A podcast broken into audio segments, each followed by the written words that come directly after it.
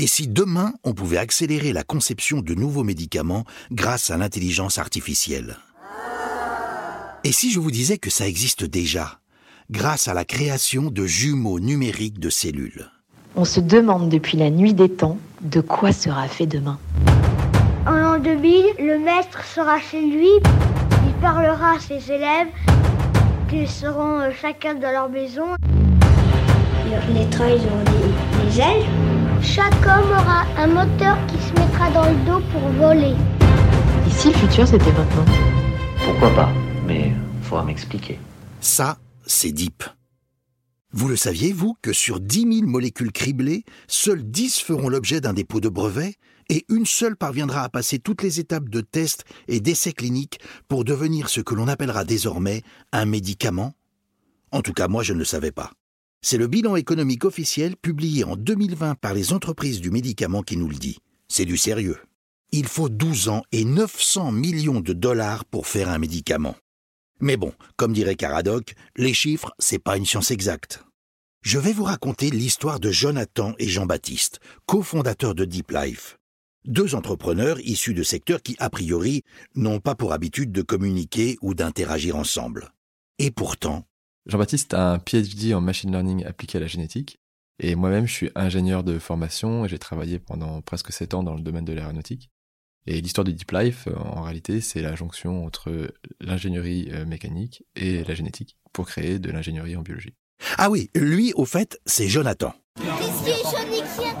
Bon, euh, jusque-là, vous vous dites, mais ça ne répond pas à la question de départ. Et si demain, on accélérait le processus de conception de médicaments grâce à l'IA Soyez patient, on y vient. Pour comprendre, allons d'abord faire un tour du côté du secteur de l'aéronautique. Vous vous souvenez Celui d'où vient Jonathan? Par exemple, pour fabriquer des moteurs d'avion, les ingénieurs conçoivent des maquettes numériques pour tester toutes les contraintes. Vous imaginez s'il fallait produire des milliers de moteurs cobayes pour obtenir la bonne configuration?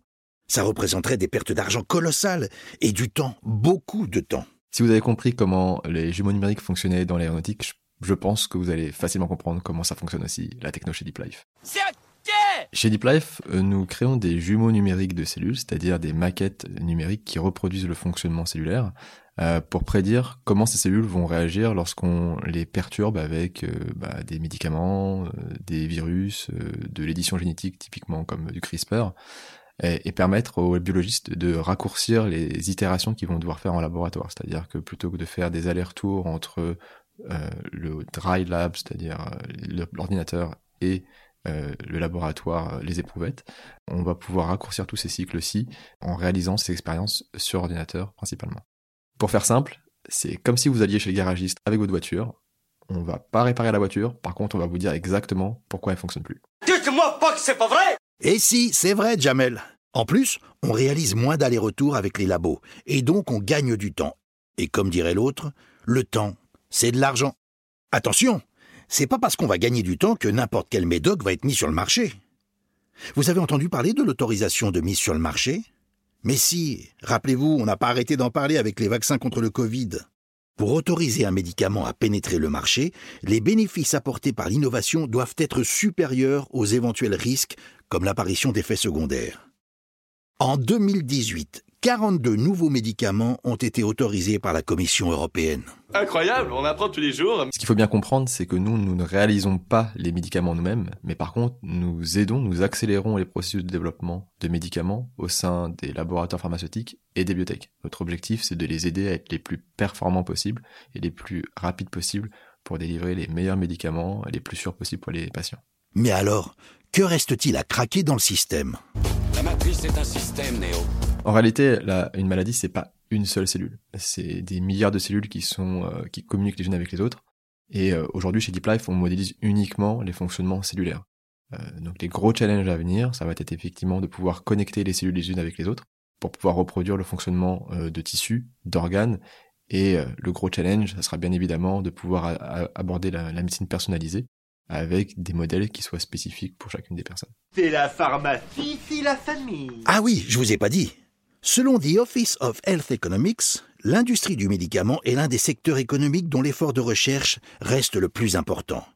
Le budget total consacré à la recherche est certes inférieur en valeur absolue à ceux de l'automobile ou de la construction aéronautique et spatiale, mais il représente 10% du chiffre d'affaires des entreprises du médicament en 2017, contre seulement 4,8% pour l'automobile.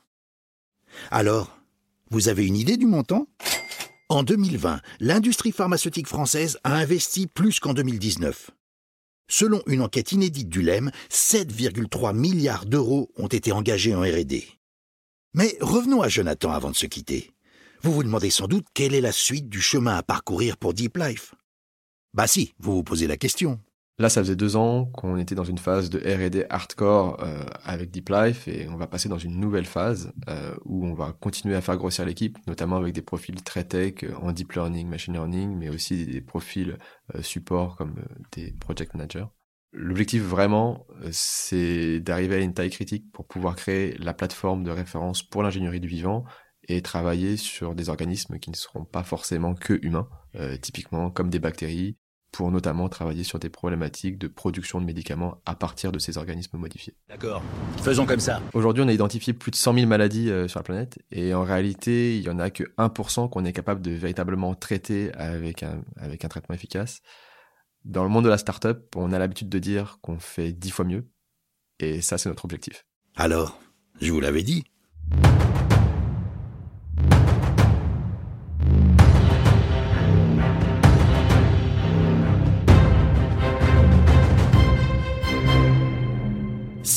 C'est Deep.